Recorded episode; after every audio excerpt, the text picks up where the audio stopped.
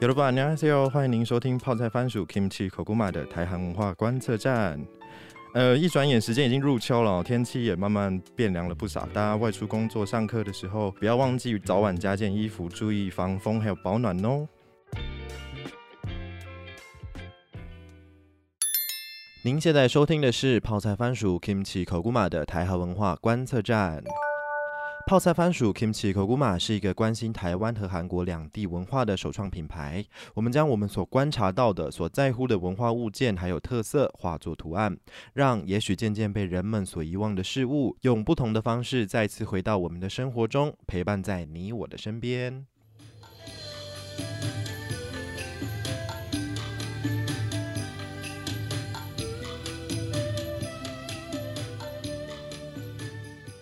有在关注我们台韩文化观测站的听众朋友，或者是认识泡菜番薯这个品牌的听众朋友，应该知道我们是一个做花布跟图案设计起家的一个品牌啦。那也和艺术有一点点关联性，这样子。所以呢，今天在节目当中，小老板邀请到了一位特别的来宾，要跟我们来聊聊一些关于韩国的美术啊、艺术相关的这些有趣的故事哦。终于，本集的节目再也不是小老板一个人一直在那边唠唠叨叨了。对我们又有特别来宾了，太棒了！让我们欢迎이용 네, 안녕하세요 여러분. 저는 진이용이라고 합니다. 서울대학교 고급미술사학과에서 다니고 있습니다. 네, 알겠습니다. 반갑습니다. 반갑습니다. 刚刚一用跟我们说的是，就是他叫做一用，然后呃，他现在在首尔大学攻读艺术史的硕士，大概是这样子的内容。那首先想要问一下一用，为什么会在韩国进行这样子一个呃手艺术史的攻读？你之前在台湾读的学科是什么呢？ 啊，我先强调一下，我是 台湾人。对对对对对对，我是台湾人。刚刚听到他的韩文发音非常标准哦。没有，对，呃，我在台湾念的是历史学系。哦，对。那你说为什么会去韩国念艺术史的原因？这个故事其实有点长。对，因为我自己在大学的时候，曾经在国立故宫博物院当展场的志工。那因为在展场，就是你知道时间待久了就。渐渐的会对那些中华文物就多多少少会有点了解，那也看了很多文物这样子，那大概做了三年左右的时间。啊，我后来自己大三、大四的时候就去韩国旅游，那那时候有去那个韩国的中央博物院。哦，中央博物院。对对对，它是免费的，大家有去的话，有去韩国玩，对，如果真的 就是想要找一个室内景点，然后又不知道去哪里，还蛮推荐的。或是突然下雨之类的。对，突然下雨，然后而且它里面就是除了免费之外，就是大家不知道会不会觉得哦，博物馆就是很无聊的地方，但是。我很推荐他的博物馆的，就是纪念商品店，因为他们的文创商品真的非常厉害，而且价格非常便宜，就是跟跟台湾相比，对，就是就是大家可以买回来，就是自用送人都还蛮推荐的。哦，真的，我觉得应该很多听众朋友对于博物馆纪念品店这个东西很有兴趣，很有兴趣之外，大家会觉得好像是比较难入手的一个价格。对，可是，在韩国好像不是这样子。对我自己印象中有买那个眼镜布，嗯，送朋友跟什么一些老师什么的，他们都以为说哦，那种会不会是可能一个眼镜布一块布可能要什么两三百？没有，就是他他就是。非常平时，就是大概台币六六十还是八十这样 CP 值这么高？对对对，然后就是很漂亮，就是反正我觉得韩国就是他们很会做那些文创商品。嗯嗯嗯，对，所以这也是泡菜番薯在努力的部分。对对对，就是泡菜番薯可以参考一下这个部分，很厉害。所以你是在去韩国的一次旅游当中？对我，我去了中央博物院，嗯，那啊中央博物馆，不好意思。然后我那时候看到了一件文物，我就是非常的震惊，就是反正它是一件高丽青瓷，嗯，然后它的器型就是跟我们在台北故宫可以看到的北宋的汝窑青瓷，然后它的名称是莲花温婉，嗯，对莲花式温婉，莲花式温婉，对，这个读艺术史或者是读设计群的人应该都会知道，对，就是比较了解。那它其实是。大家都想说啊，北宋这是听到这个专有名词是什么？对，那我就是简单讲，就是它是北宋宋徽宗年间制造的。那宋徽宗就是文清皇帝嘛？对对对，非常非常喜爱这些文艺活动的一个皇帝。那宋徽宗他其实实有一个说法，就是他之前是梦到就是一个雨过天青的颜色，那他自己觉得那个颜色太美，他后来就下令他的陶工去烧制这样子的颜色，嗯，所以后来就出现了这个在现在中国河南那一带出产的那个。汝窑青瓷，对，那这一个东西为什么很重要？就是因为现在全世界可能六十见不到的北宋汝窑青，数量这么少，对，数量非常少。因为大家可以想见，就是它只是宋徽宗他自己这个在任期间就没几年，然后后来北宋就灭亡了，灭亡了。所以在而且因为加上灭灭，就是北宋亡国这个关系，也很多东西不见了，对，所以。在这个情况下，剩下就是传世下来的就不多，非常稀少这样子。对，那比日本的压缩机还要少。那台北故宫有二十几件这样子。OK，就是如果大家想看，可以去看一下。那还有一个就是我会非常震惊的是，我因为我知道这个文物的这么呃背后曲折离奇，对它非常稀少。那为什么会在韩国看到呢？我就想说，啊，这个到底发生了什么事情？嗯，再加上。为什么呃韩国的这一件他写的制造的那个产地跟时代是高丽？高丽，然后就想说呃，因为我当时自己对什么艺术史啊这一类的东西就是没有到很了解，嗯，就是跟大家一样，只是一个普通的大学生，就当时去旅游而已。对，然后只是因为我自己好奇心比较多，我只是把这个疑问就是埋在心中，我就想说嗯带回台湾，我想说哦好，我以后如果有机会，我想要。解决这些困惑。那后来在二零一五、二零一六那时候，就是嘉义的故宫南院展出了上清高丽青瓷特展这个展览。那那个时候我也有去看，然后我又看到了一批 高丽青瓷，但这批高丽青瓷又很有趣，因为它是来自日本，不可能的收藏，也太曲折离奇了吧？对，就是一批高丽青瓷，但是它。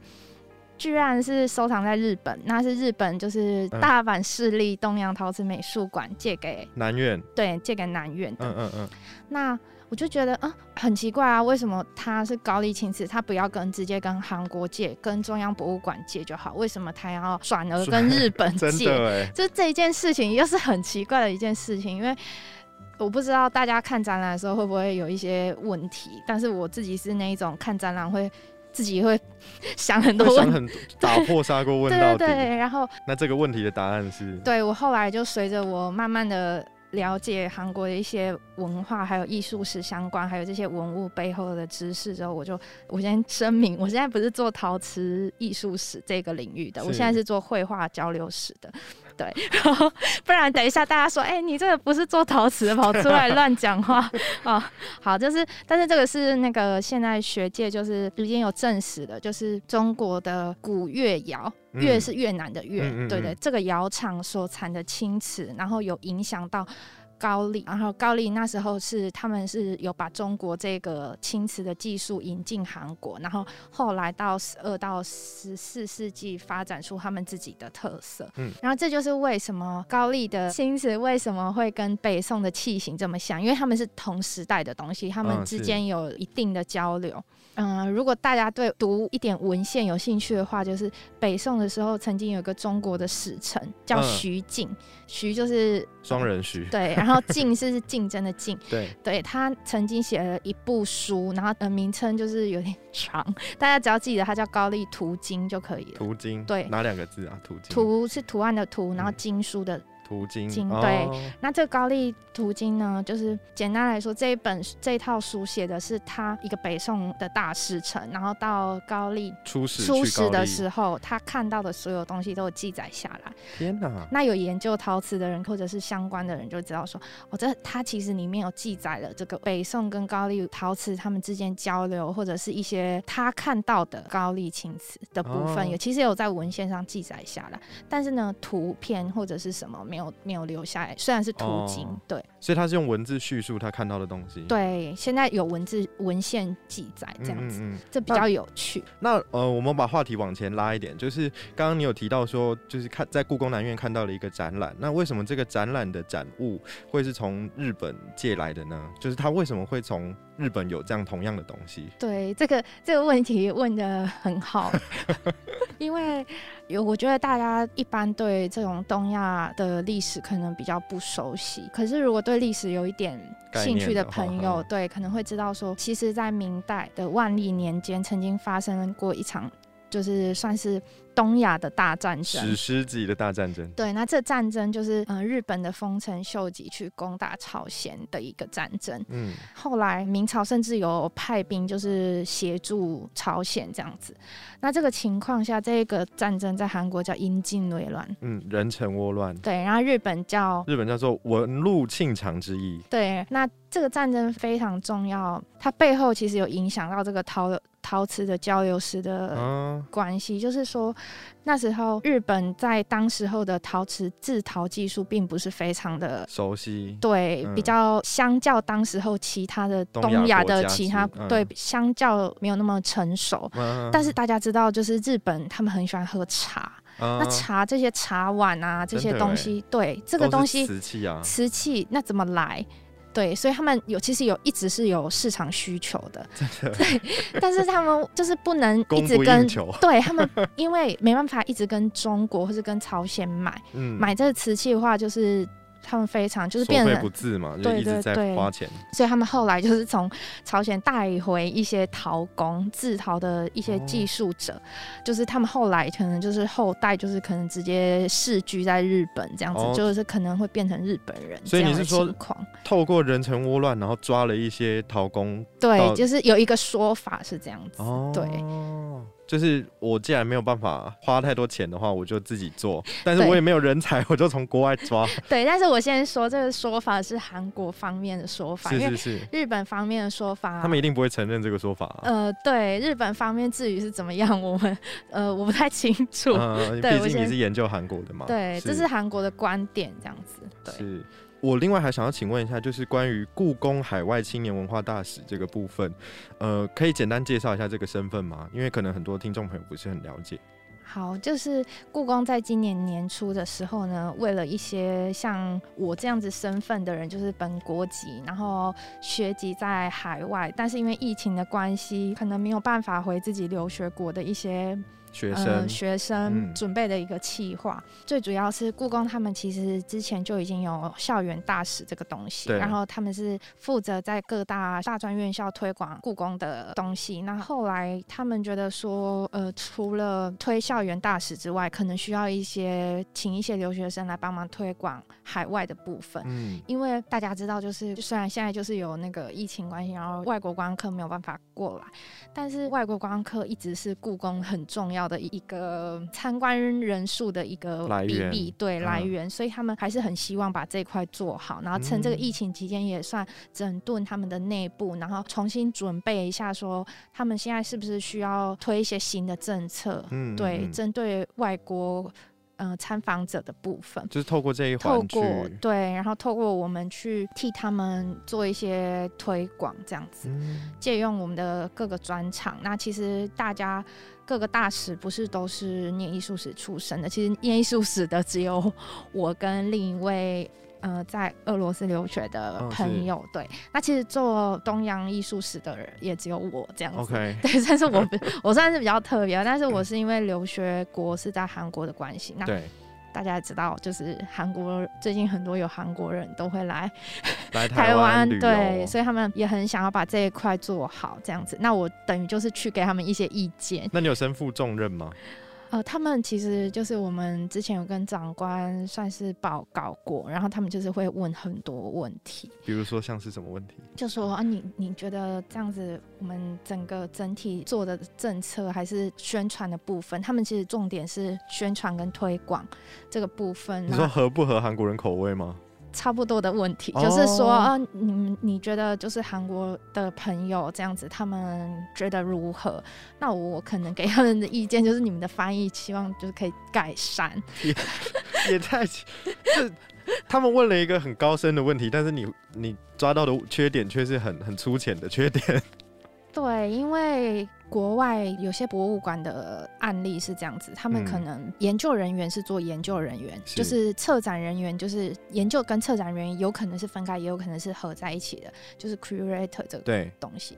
那有些他们是他们会有一个出版部跟翻译部门，嗯，那这个东西是另外的，不会跟研究人员绑在一起。国外是这样的情况，那他们就是研究做好之后，就他们准备要出版，他们就把他们的要出版的东西丢给翻译部门，翻译部门去处理所有翻译的问题。所以他们做出来的文宣、各式各样的书籍或是宣传的这一些文字，都是交给翻译部门的。但是他们重点或者是他们专精的部分不是这里。对，但是因为大家知道，就是故宫博物院是政府机关，所以你还说他们要再拨一个预算做翻译部门，其实有点困难。对，那可能都是厂商外包。那这这这只能说是厂商的问题。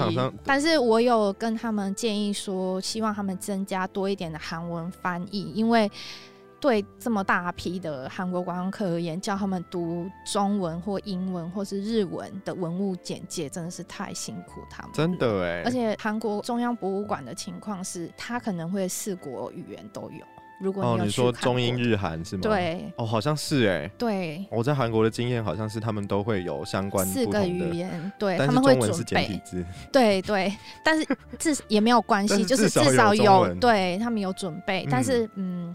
台湾这一块就是韩国观光客，台湾还没有意识到这个很重要吧？对，然后还有一个问题，我觉得翻译是一个很重要的问题，很重要，因为你没有做好的话，你的传达就会有问题，你今天想要做的宣传就达不到那个效果。没错，所以我就是在做大使的期间，又给了他们这个建议，这个建议。那我们大使是为期一年这样子，我算是在年底就 通过这个 podcast 给他们一点，给他们一点忠告这样子。对，这个。他们应该听过了，所以还 OK。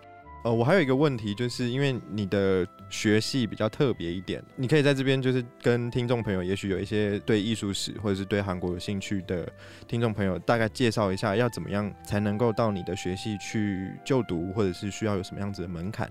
好，就是大家可能现在如果上网查之类的。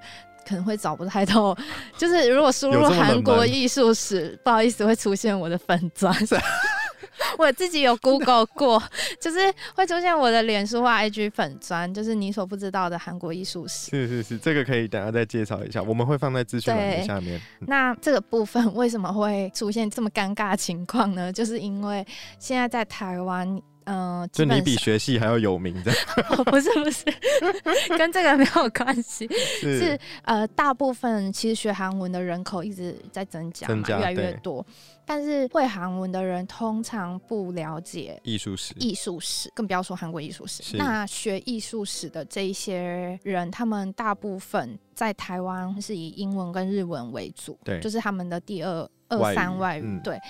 不会学韩文，所以对他们来讲，要怎么去接触对韩国艺术史是一个很困难的，嗯嗯嗯，就是会有一个语言的隔阂，就像我们刚刚讲那个文化大使也有语言隔阂的问题一样，就对他们来讲也有语言隔阂，所以变成说像是一个很大的门槛呢。对，就是我目前知道，可能在台湾有接触有在做一点韩国艺术史研究的人，可能就加上我大概三位，三位而已吗？全台湾只有三位吗？对，然后 那你们认识吗？嗯，我们认识。然后台湾人两位，然后有一位是中国人，韩国哦，韩国，她嫁过来的学姐这样子，所以是韩台湾媳妇，是韩国韩国籍的台湾媳妇。大概就我目前知道只有这三位，不好意思。哇。哎，那真的是生僻中的生僻，边缘中的边缘。因为台湾现在在韩国留学的大概也才三百多位的学生，其实不多。那我可能是唯一念艺术史的一位，这样子。你怎么知道有三百多位？是透过什么管道？我们之前因为疫情的关系，那个中华民国在韩协会帮我们办了一个因应疫情的 的一个交流群组。哦，真的吗？对对对对，就是让我们就是，而且还是国家出面吗？代表处出面，代表处，对对对。像我们学系的话，我觉得大家如果有兴趣念，真的很好，因为我非常期待有人跟我一起做韩国艺术史，这样我才不会这么孤单。然后，其实这也是我创粉砖的最大一个原因，就是其实我自从上了研究所，然后开始念韩国艺术史之后，我出去跟人家介绍说，哦，我是念韩国艺术史，没有一个人听得懂我在讲什么东西。因为好孤单哦。首先，艺术史大家就不知道是什么东西，那你可能要跟他讲说，哦，就是可能跟。研究故宫文物这一类的东西，他们才会哦有一点概念，但是他们还是接触不到啊，比较难接触。对，因为其实艺术史其实它研究的是古代的这些传世的文物，或者是考古出土的也有，但是不是考古。我们跟考古不一样，我们跟考古是分开的。是，就是更简单的理解，就是说考古学家去挖掘这些东西，他们有他们的专长。那挖掘出来之后呢，这些文物要怎么？分类，分类，然后进入历史的脉络，要怎么定年，要怎么去编排，要怎么有系统的把它放在一个对的地方，脉络，历史脉络，或是社会脉络，或是文化脉络，这个东西要谁处理？就是艺术史学家在处理的。天哪！所以你你们是透过上面的功法，或是颜色，或是图案去分辨这些东西。器型，呃，如果是陶瓷的话，就是器型、釉色，然后。各位听众朋友，专有名词出现了。对，然后如果是绘画的话，就是要看它的各种嗯上色的材料，上色材料，然后空间，然后布排它的风格，空间它的那个每一个时代的透视法也不太一样。对，然后每一个时代的运笔，嗯，对，书法也是，就是它怎么写的，对对对，这个都是会有不一样。还有它的纸张，它可能用什么样的材质，是卷还是丝还是？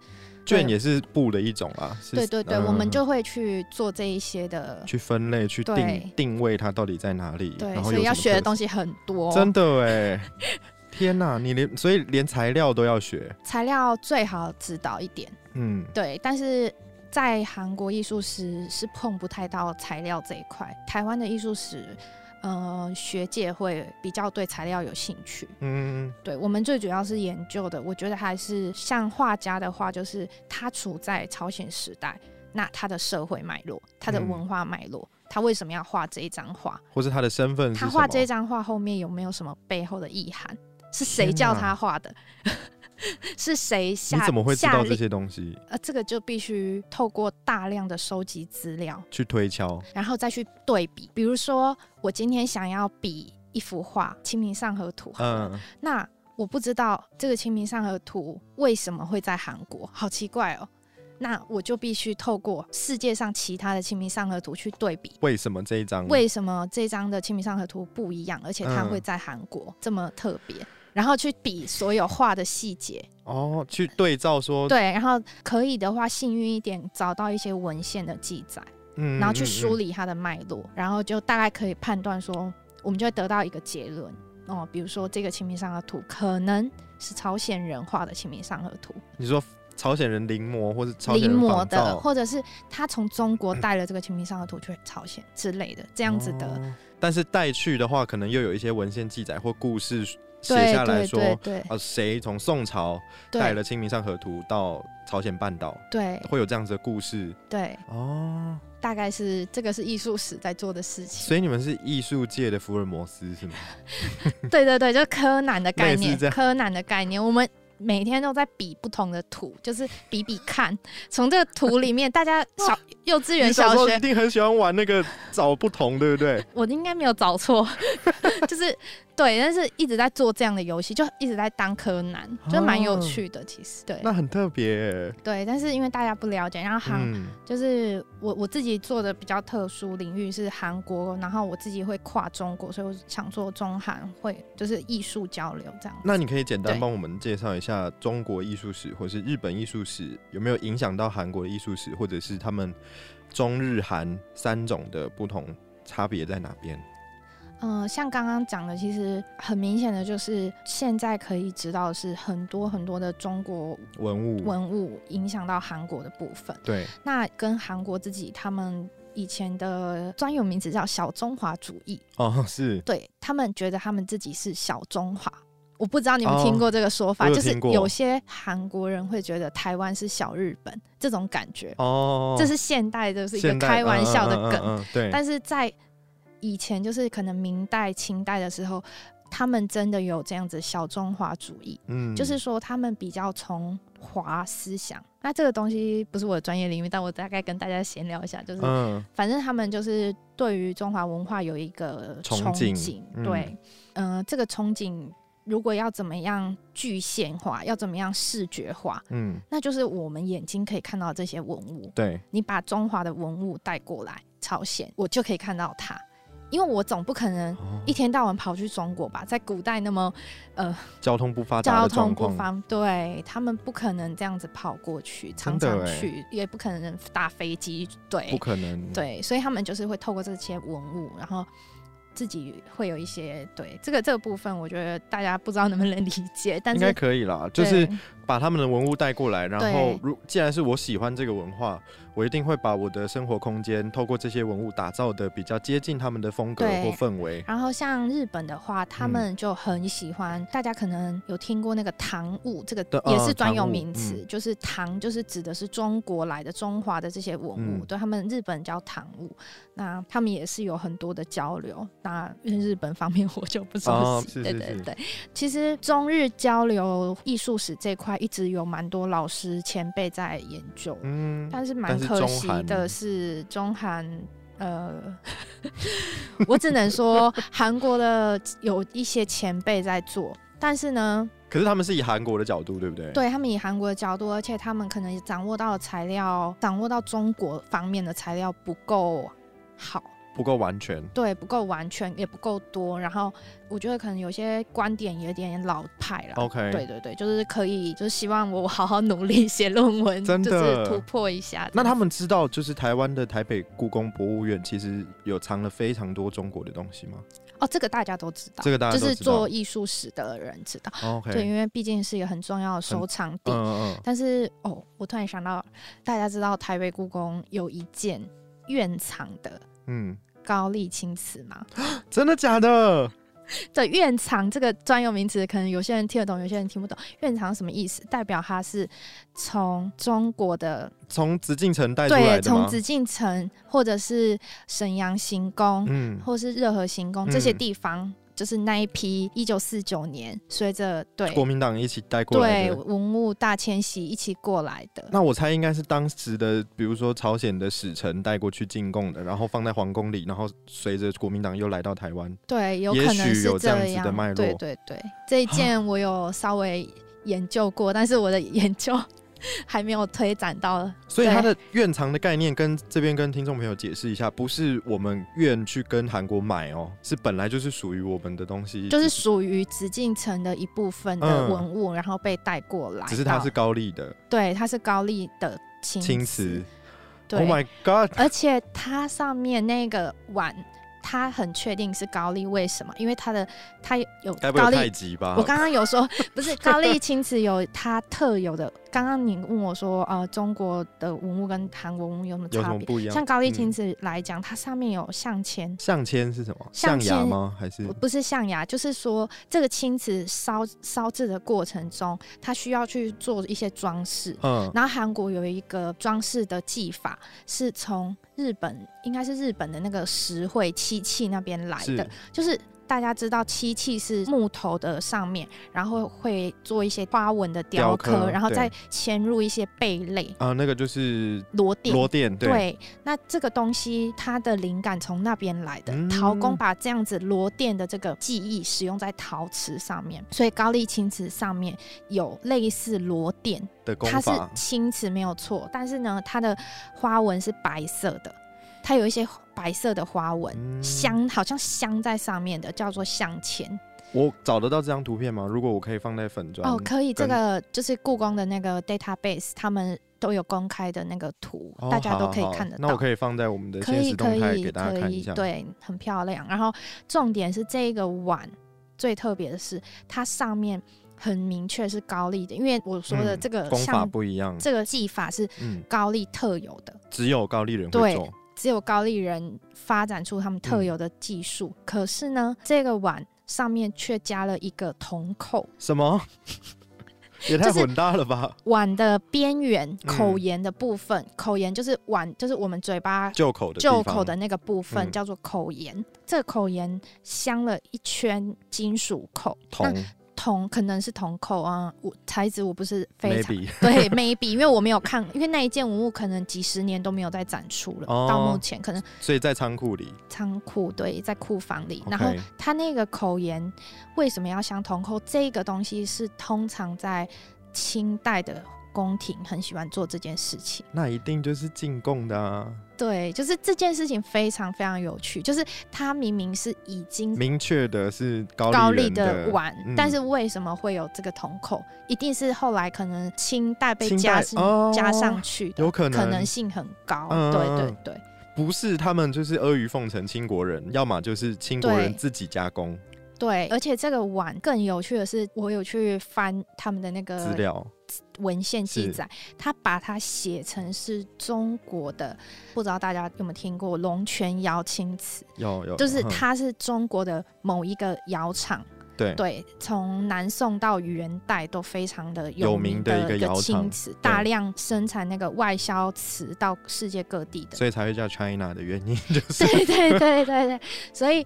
呃，这个东西代表说，这一件高丽青瓷长期在宫廷使用的时候，他们它是被误认为是一件清国的产物，对，是一件龙泉窑的青瓷，对他们以为这个是我们自己国本土的，对，但是殊不知是。国外的对，就非常有趣，但是它背后就是更仔细的研究，就是 我之后慢慢努力，对对对。那我们期待用给我们。好，如果我有机会再继续做的话，好。其实我之前有听过一个说法，是说有人说，像你刚刚其实也讲到有一部分是关于这题，我想要问的是，有人说中国唐朝的文化保留在日本，而明朝的文化保留在韩国，这个部分你怎么看？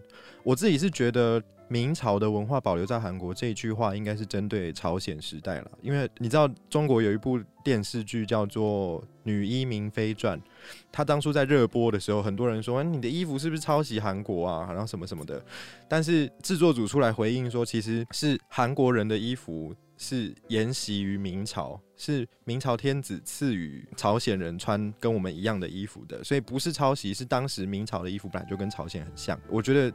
明朝文化保留在韩国这件事情，应该是针对朝鲜时代。那这个部分你怎么看？哦，大家要注意哦，就是朝鲜时代时间非常的长，嗯，它从十五世纪到十九世纪，嗯嗯，那跨了横跨了大概四百年，四五百年，明清这两个时代，所以不能完全的说它。就是承袭了明代，是对，因为这样的说法就是比较不精确，比较笼统一点。但是如果是我们相关研究者一听的话，会觉得哦，你这样子说可能有点。危险，因为他后来其实这个就我刚刚前面讲到的小中华主义，它其实在明清交换之际，嗯，也就是那时候朝鲜有发生一件事情，就是人主朝鲜的人主，他有想，就是那时候是清朝还没有建立，是努尔哈赤，他曾经向努尔哈赤就是下跪这件事情，这个史实韩国就是叫做平价胡乱，丙子胡乱，嗯。对，那这件事情就是有拍成一部电影，就是南。汉三城，不知道有没有人有看过，就是有兴趣可以去看一下，很快就可以理解，而且我觉得拍的很好，因为它里面确实就是讲满文，对，真的，好对，就是女真人的是讲满文的，嗯，他不是用什么。讲韩文的女真人，这种对对对比较奇怪，我觉得拍的还不错。因为师战朝鲜的女真人也是讲满文。哦，对，就还不错，对，就是大家可以去看一下，还蛮用心的。对，然后这件事情其实因为通常研究中韩关系史的人会去做这个相关的研究，然后呃，我推荐就是现在有一位台大的博士生，他非常厉害，因为大家知道就是。不要说韩国史，大家不熟。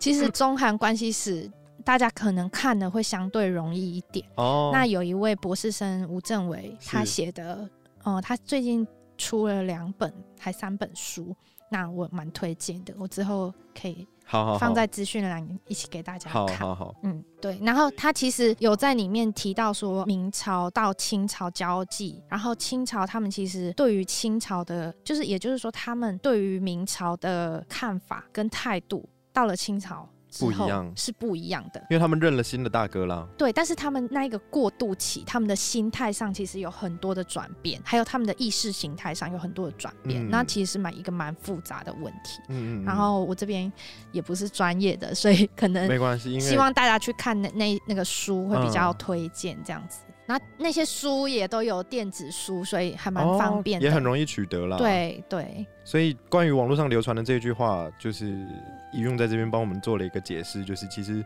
并非如此，看看就好。对。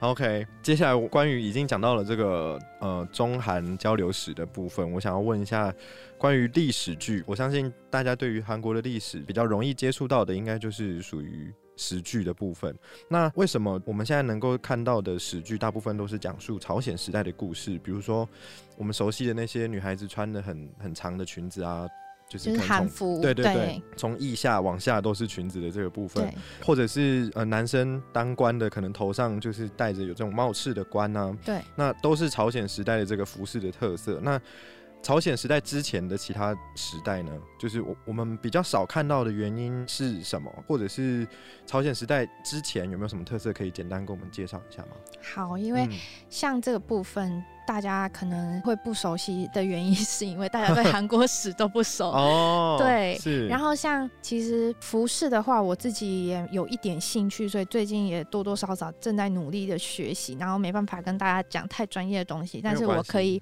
讲一个概念先，让大家知道，就是其实像高句丽，大家可能有听过，也就是我们可能中学那个课本有学过，就是唐代应对的是高句丽，然后新罗跟百济的那个。纠正一下哦，这个大家可能会以为是高沟里，但不是哦。对，是高高距离，对，口古柳，口古柳，对。然后这个口古柳，他们其实，呃，如果大家就是 Google 一下它的地图、它的版图的话，它其实是横跨到现在中国吉林那一带的。哦，吉林省那边都是。所以它其实它最鼎盛的时期，它有一个很大的领域都是在中国东北那一带的。嗯嗯。对，那也就是为什么朝鲜族？嗯，我我在扯一一个东西，就是 为什么呃。现在故宫南院他们有一个碑帖的展，碑文跟帖对对这个展览书法相关的，那大家有兴趣可以去看。那里面有一件文物是高丽的，嗯，那 其实它文物名称叫高丽。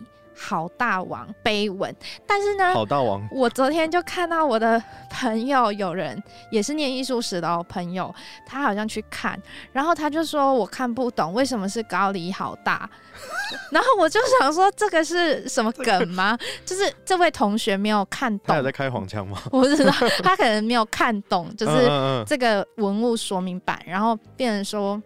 有点误解。对，其实这个在呃，我也有想要就是写这个文章，就是厘清一下。对，因为韩国其实不叫这个名称，韩国是叫做广开土大王。嗯，对，一般韩国史会使用这个名称，就广开土。对，你就有听过？对，这就是这个大王，他在现在中国吉林吉安那一带，他有立了一个很大的。碑巨型的石碑，那这个石碑它的上面是有被拓下来，它的字有被拓下来，因为可能要后人要去临摹那个字体，或者是。然后故宫那一件，嗯，它的帖子帖子非常的完整，就是可以去看一下。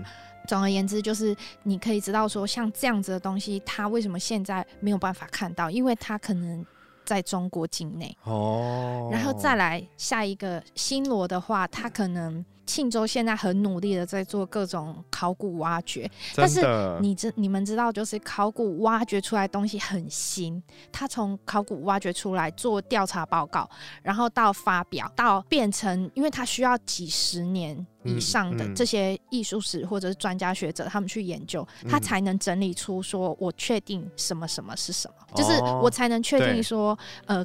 现在新罗的首都在庆州这一对这一类的文物的这些史实，他们才有办法确定，去肯定的去讲这个。对，所以现在没有办法去确定这个东西，去做甚至去做韩剧，因为韩剧总要有一个史实的根据，他才有办法去创作，所以嗯，会比较困难。嗯，那接下来就百济的话，因为这个。通常它的资料更少。嗯，百济在南边，对不对？对对，在光州，但是它国家势力最小，然后它跟日本有很多交流，通常。就是讲百济的话，会讲很多他跟日本皇室的交流，甚至因为他当时跟日本皇室其实有通婚的情况。Oh my god！对，这个应该南朝鲜政府不适合讲这个吧？就是很多人不知道，但是我嗯，我韩国史自学的时候也蛮意外的，这个部分很有趣。还有一个就是大家可能蛮有兴趣的高丽青瓷，高丽这个时代。大家要知道，高丽的首都在北韩，在北韩的开城，是。对，那时候叫开京，嗯，对，开京，打开的开，然后京都，对，京城的京，是，对，那就是现在的那个开城市吧？对，县，开城市，然后呃，高丽留下来大部分的文物，有一部分。在北韩，或者是比想象中更多在北韩，并不是有办法，对，就是。全数掌握到，这个对于南韩的研究者来说是比较困、相对困难的事情。那研究的这个研究界里面，会不会有比如说北韩跟南韩的研究者互相帮助等等？有，我有发现他们有共同考古挖掘之类的研究项目。他们该不会也有群组吧？他们，我其实有看到一本嗯调查报告，里面一打开就是。那个 文总统跟 金金总统的合照就蛮有趣的，真的假的？你说文在寅跟那个金金正恩，金正恩对，文在寅跟金正恩的合照吗？对，所以他们不是只有在三八线握手那次才合照，对他们可能就是合照被用了很多用途，大家比比大家想的还要更多。OK，是，所以那本应该也算是就是南北韩合作的一个对，但是那一本就是。嗯，真的要懂韩文，然后还要了解一下他们的脉络文物，就呃那个文献搜索系统才会找得到。哦，比较容易找到这个，因为它可能边边角角或者是放在某个，只是很有趣，不是很容易找到的地方。对，OK，所以这可能就有点像是近，因为比较接近近代啦。那朝鲜时代的首都也就是在首尔，所以也比较容易掌握得到资料。对。那就可能有点像是我们华人为什么历史剧都是拍明朝、清朝？对，因为宫殿在，宫殿在，然后文物在，文物在，然后服装也留保留下来比较多，因为两三百年而已，那衣服。也不会就是破损的不太严重，保存的好的话，还有蛮多都有对有留下来的。对，你说我们要再去拍什么汉朝或清秦朝？如果大家想看高丽时代的话，我推荐那个《步步惊心力》。我知道，嗯嗯，之前有很多人说啊，它剧情怎么样怎么样，但是如果大家是想要看它的文物、服装、服装的话，其实它。蛮用心的哦，就是 IU 演的那一部啦。对，然后因为我呃，我在我的粉专有做过几次介绍，就是包括呃徐玄演的那个后白季的公主，她使用的配饰真的是从白季的一个王的亡灵出土的石兽哇哦做的。去做设计的，所以他们其实蛮用心在做这些东西，就是去复刻这个纹样或对对首饰等等的。对，刚刚讲到了研究跟文物出土的这个部分，有没有影响到现代？就是现代韩国人的生活当中使用的器物啊、生活习惯啊，或者是变迁等等的，有还看不看得到？就是韩国传统文化的影子，或是艺术史脉络下的这些视觉性的作品？好。这问题也是非常的 专业，不好意思，帮听众谋福利了。我们想知道更好，就是嗯，我之前也有在我的粉专写了一篇小文章，就是在讲汤匙的部分。他想说啊，汤匙有什么好写的？你在干嘛？其实我那一天真的是我我，因为大家知道，有时候就是粉砖要想。构思，然后我真的想想不到写什么，我就问我朋友说：“哎，你觉得粉砖要写什么？”嗯，然后我朋友就他历史很烂，他就说：“哦，你去写韩国汤匙之类的。”然后呢，我就想好。但你的朋友也是攻读这一块的吗？还是没有，完全就是不同领域。所以他只是丢一个，他只是乱对他只是乱讲的，他真的乱讲了。但他被他讲到一件很有趣的事情，就是呃，有很多高丽时代的。汤匙，而且是铜的，青铜的，对，有一少部分是银质的。这个汤匙出土，那大家想说啊，干嘛讲汤匙啊？韩国汤匙有什么特别？都是其实有学韩文的人会知道，苏嘎拉有关苏嘎拉汤匙的这个有关的因为这个单字是固有词，对对，对不对？然后我要跟大家先解解释一下固有词的意思是，就是韩文里面本来产生的字，它并不是外来语，对对，所以它是呃，可能是文化或是历史传承，它就是这样子讲，它并不是别的语言翻译或者是呃转译的，对对对，就是他们这个民族本来就有的语言这样子。那在这个情况下，就是嗯，韩国整个文化。里面你会看到很多有关汤匙或者是筷子有关，但是相较之下，汤匙又更多。嗯，相关的一些俗谚啊，也什么也好，就是在语言使用上频率很高。那我就去看了，除了很早期有一些考古出土的关于汤匙的研究之外呢，就是高丽时代有大量的汤匙收藏在美国的博物馆里面。然后我其实没有。非常掌握到非常就是百分之百肯定的说法，但是我自己推测是说，因为我去看当时候有呃美国人，但是他算是一些文物商或是古董商人，那他可能在二十世纪、十九世纪末到二十世纪初，然后。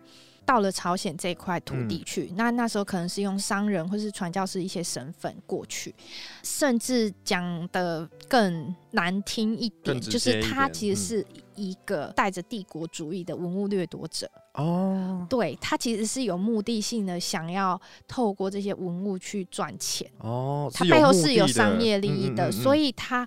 到了朝鲜之后，因为那时候是日治日本殖民朝鲜时期，那那时候在日本殖民的主导下，已经开始挖掘一些高丽时代的一些考古出土的。所以为什么北韩出土的这一些文物文物，这个时候会辗转的到美国？就是说，透过日本主导这样子挖掘，挖掘出来之后呢，他可能透过一些市场机制，可能贩卖啊，然后转卖二手交交易的对情况下，然后。就转到美国这样子，一手两手这样一直到对，可能卖给日本，先卖给日本商人，然后有的美国博物馆甚至很明确记载说，这一件汤匙就是我们跟日本某某某先生买的，对，或者是美国某一位先生，然后到朝鲜把这一些汤匙带回去的，那我就真的去读了。这个先生写的论文，短短一篇，然后研究了韩国好几种汤匙。高丽的汤匙非常有趣，它有的汤匙的尾端是燕尾，你知道吗？就是分叉的那种，分叉的那种，就真的很有趣。所以就看了一点汤匙相关的 研究，然后所以从以前到现在，汤匙就是这样，都是扁扁的哦。对，因为韩国他们其实这个东西为什么汤匙跟筷子扁扁的？其实这个东西，呃，我。相信有几位 YouTube 已经做过相关的介绍。那，呃，我觉得各有说法啦，但是我觉得有一个我自己的理解是。因为韩国古代住的是韩屋，大家要知道韩屋是都是木头地板的。那他们吃饭是趴上他们的那个小桌子、小饭桌，其实他们是坐式文化。他们韩国有自己的地板文化。那坐在地板上吃饭的时候，他们是用着一个小饭机去端那一些他们的汤饭啊，然后那一些餐具。可是如果你想想看，在这个情况下，他们常常要端着那个小餐盘，嗯，对，然后这样子以。移动的时候，如果你的筷子是圆的，你汤匙又圆圆胖胖，那一定是一直掉，嗯，会一直滚动掉落，对，很不方便，而且掉到地上，他们又很尊重地板，他们不喜欢东西就是弄脏他们的地板，嗯，这样的情况下，他们一定会把汤匙跟筷子设计的就是扁长，然后比较适合就是这样子，对，在他们。端这个餐盘的餐机的状况当中，对对对，才不会滚动。对，我觉得这个是比较比较可信的，对，也比较合理的。是是是。那最后就是我想要请怡用这边再帮我们介绍一下，能不能为比如说听了这一集，然后对韩国艺术史相关知识很有兴趣的这些听众朋友，但是无门或无方。去知道这一部分相关资讯的听众朋友，能够介绍一些我们能够在台湾就能欣赏到这些作品的网站，或者是管道，或者是你自己的 IG，可以跟大家介绍一下。好，就是首先真的要研究韩国艺术史，或者是了解的话呢，因为大家想要只是粗浅的了解没有错，但是因为背后做研究的这些人大部分是韩国人，是是，对，少部分在欧美就是活动所以他们会用英文准备英文的资料，那会变成说，如果你韩文完全不懂的话，会真的比较困难。嗯嗯嗯，对，就像前面讲到是一个门槛嘛。对，所以可能就是可以先看我的粉钻，用中文写的比较粗浅，比较浅显易懂。那如果你想用韩文的话，我的粉钻有分享一些 YouTube 的链接，然后也有有一些课程，嗯对，有一些韩国的网课，然后都是可以免费听的。然后甚至有 Podcast，就是欧美的一些比较大的博物馆，他们有这样子的经费去录录制一些韩国艺术史的呃课，也算是课程，也就是反正就是大家有兴趣就可以听。那你现在也算在做这件事情吗？我现在就只是一个分享，让大家知道有这些管道。OK OK。对对对，然后我我自己的话是，如果有找到，然后我觉得这个对大家很有帮助。的话，我我都会尽量分享到我的粉砖这样子。那你的粉砖的名字要不要跟大家介绍？哦，就是中文的话，就是你所不知道的韩国艺术史。嗯，对。那如果真的记不起来没关系，你就打韩国艺术史，Google 真的在前两页就可以找到，就很容易找到了。对，因为应该也只有我我做这么比较特别的对资讯跟知识这样子。然后我之前在跟那个小老板是看你的创作的。商品的时候，有发现到，哎，你的那个商品其实有融合了很多韩国传统的一些纹饰，嗯，对对，非常的好。然后你有一款是跟那个长生有关，对，然后结合我们的塑胶袋，红白塑胶袋。对对对，还跟我说是不是很担心卖不出去？对啊，很担心卖不出去，看大家就是可能不太理解那上面的脸是什么意思。对，然后嗯，你最近是做个关于花牌嘛？对，也有花花牌的部分。部分。对啊，除了这个呃花牌的部分，或者是跟花牌相对应的，也有台湾麻将。就是我我我的作品里面比较多是就是台湾跟韩国。同样等级，或是同样 level，或是能够在两个文化里面有类似意义的东西，我会拿出来做讨论。比如说韩文字跟注音符号，我也都有拿来做一个比较，或者是混搭这样子。对啊，对，所以就是很谢谢怡用有注意到这个部分。不会，如果你下一次可能可以做个什么高丽青瓷之类的，然后跟一个北宋汝窑之类的结合。有哎，其实我有一个颜色是瓷器蓝。我有个颜色是，对对对，是那个专业名词叫翡色。翡色是吗？翡是翡翠的翡。哦，所以翡翠的翡不是指绿色，是指蓝色，是指青色。青色。对。好，我我回去马上 改这个商品名称，把它改成翡色。对，这个翡色不是我们讲的，就是刚刚我讲那个北宋出使到高丽的那个大臣哦，徐敬他写的。本人吗？对，他说高丽青瓷翡色第一，天下第一。对。对，这是他写的，对，所以一直被我们后代这些人使用。翡色，对，好，翡翠的翡，我记得了，我会去改，谢谢你。好，很开心今天跟怡用聊了这么多，然后呃，带着我们的听众朋友，就是简单的认识了韩国美术史啊。当然有很多就是没有提到的，可能要去看怡用的粉丝专业才会有更多的认识这样子。那也带着我们就是在台湾比较难接触到这个部分的知识，也认识了许多。很谢谢怡用今天为我们揭开了这个神秘的面纱这样子。那。如果有兴趣的话，可以到下面资讯栏去点击追踪你所不知道的韩国艺术史的 IG 账号，就可以接收到宜用精心为大家准备的精彩内容啦。再次感谢宜用今天的参与，好，谢谢大家，感如果您喜欢泡菜番薯 Kimchi Kokuma 所制播的台韩文化观测站的话，请不要吝啬你的分享，帮小老板把节目分享给更多喜欢文化、热爱故事的朋友们。如果你是使用 Apple Podcast 的听众朋友，也欢迎你给出神圣的五星好评，给我们一点鼓励。然后最后呢，也不要忘记追踪泡菜番薯的 IG，还有 FB 以及 Pinkoi 的设计馆，就可以看到我们刚刚讨论的那些枪声或者是瓷器的这些配色。最后呢，感谢你的收听，我是小老板，我们下集再会，安妞。